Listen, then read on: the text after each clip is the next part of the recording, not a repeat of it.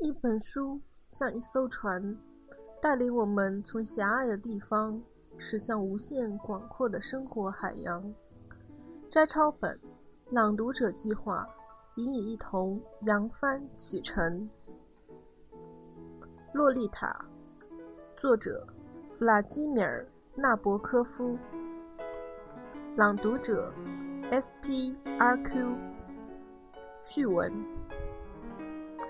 洛丽塔，或一个白人官夫的自白，这就是本文作者在撰文以前所收到的这篇奇特的记述的两个标题。这篇记述的作者亨伯特·亨伯特于1952年11月16日在法定监禁中因冠状动脉血栓症而去世。距他的案件开庭审理的日期只有几天。他的律师也是我的亲戚和好友。目前在哥伦比亚特区当律师的克拉伦斯·乔特·克拉克先生，根据他的委托人的遗嘱，请我编订这部手稿。他的遗嘱中有条条款，授权我那很有名望的表兄全权处理、付资出版《洛丽塔》的一切有关事宜。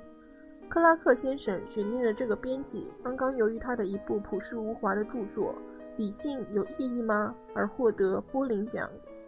其中论述了若干病理状态和性变态行为。克拉克先生的决定可能受到了制装式的影响。我的工作结果比我俩预料的要简单一些，除了改正一些明显的语法错误和仔细删去几处不易删除的细节外，这部异乎寻常的回忆录完整无损地呈现在读者的面前。那些细节，尽管哼哼做了努力。先前仍然像路标和墓碑继续出现在他的文稿中。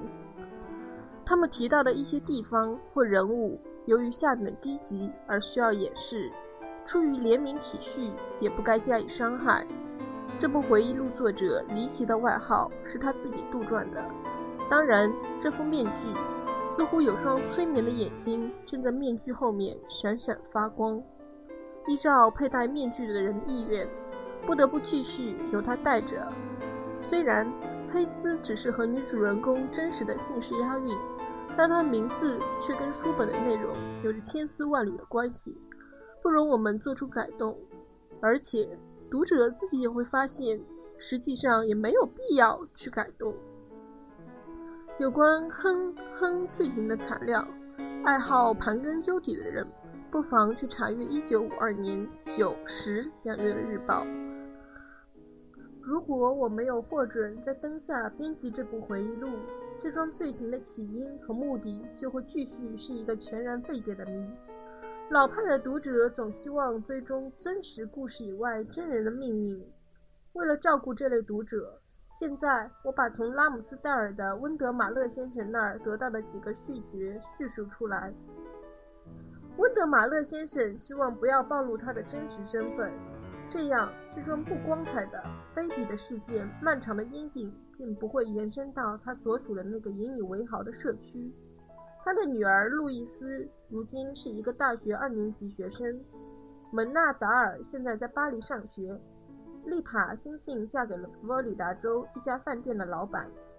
一九五二年圣诞节那天，理查德 ·F· 希勒太太在西北部最遥远的居民点灰心镇。因为分娩而死去，生下一个女性死因。维维安·达克布鲁姆写了一部传记《我的葵》，不久就要出版。仔细阅读过原稿的评论家们把它说成是他最好的作品。与此事有关的各处公墓的管理人员都报告说，并没有鬼魂出现。如果把《洛丽塔》单纯看作是一部小说，倘若书中的场面和情感的表达方式被闪烁其词、陈词滥调的手法弄得苍白无力，那么场面和情感对读者就始终会显得令人恼火、含糊。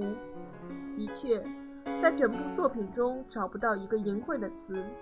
当然，粗鲁庸俗的读者受到现代习俗的影响，总心安理得地接受一些平庸小说中的大量粗鲁下流的词语。他们对这部作品在这方面的匮乏会感到相当的吃惊。然而，如果为了让这种自相矛盾的、故作正经的人感到舒适，哪个编辑就试图冲淡或删去被某种类型的头脑的人称作是色情的场面。在这方面，参看1933年12月6日尊敬的约翰 ·M· 伍尔西法官对另一部直率的书所做出的重大裁决，那么就只好完全放弃出版《洛丽塔》了。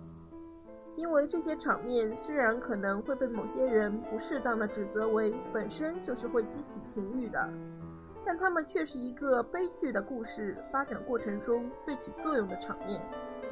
而这个悲剧故事坚定不移的倾向，不是别的，正是遵从道德。玩世不恭的人也许会说，商业化的色情文学也如此深言；有学问的人也许会反驳说。哼哼的充满激情的忏悔，只是试管中的风暴。他们会指出，至少有百分之二十的美国成年男子，根据布兰奇·舒瓦茨曼博士口头讲述的一项保守的估计，每年都会用各种方式领略到哼哼用如此绝望的口气描述的特殊经历。他们还断言，如果我们这个疯狂的记日记的人。在一九四七年那个决定命运的夏天，曾去向一位高明的精神病理学家求教，就不会有什么灾难。不过那样一来，也就不会有这本书了。本评的人希望得到谅解，能把他在自己的书和讲稿中所强调的观点重复叙述一遍。明确地说，令人反感往往不过是异乎寻常的同义词。而一部伟大的艺术作品，当然总具有独创性，因而凭借其本身的性质，它的出现应多少令人感到意外和震惊。我无意颂扬哼哼，无疑它是令人发指、卑鄙无耻，它是道德败坏的一个突出典型，它是一个身上残暴与诙谐兼而有之的人物。或许他显露出莫大的痛苦。但并不能引起人们的兴趣。他行动迟缓，反复无常。他对这个国家的人事和景物的许多随口说出的看法，看似很荒唐可笑。在他的自白书里，自始至终闪现出一种力求诚实的愿望，但这并不能免除他凶残奸诈的罪恶。他反常变态，他不是一位上流人士，可是他那琴声悠扬的小提琴。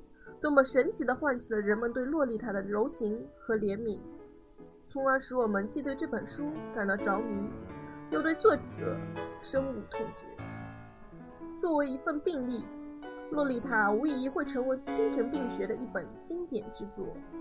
作为一部艺术作品，它超越了赎罪的各个方面，而在我们看来，比科学意义和文学价值更为重要的。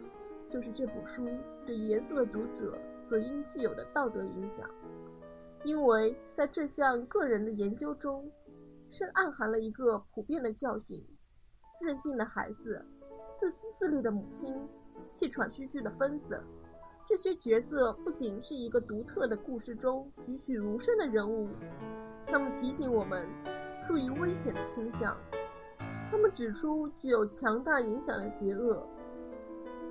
洛丽塔应该使我们大家、父母、社会服务人员、教育工作者以更大的警觉和远见，为在一个更为安全的世界上培养出更为优秀的一代人而做出努力。小约翰·雷博士，一九五五年八月五日，于马赛诸塞州灰的卧室。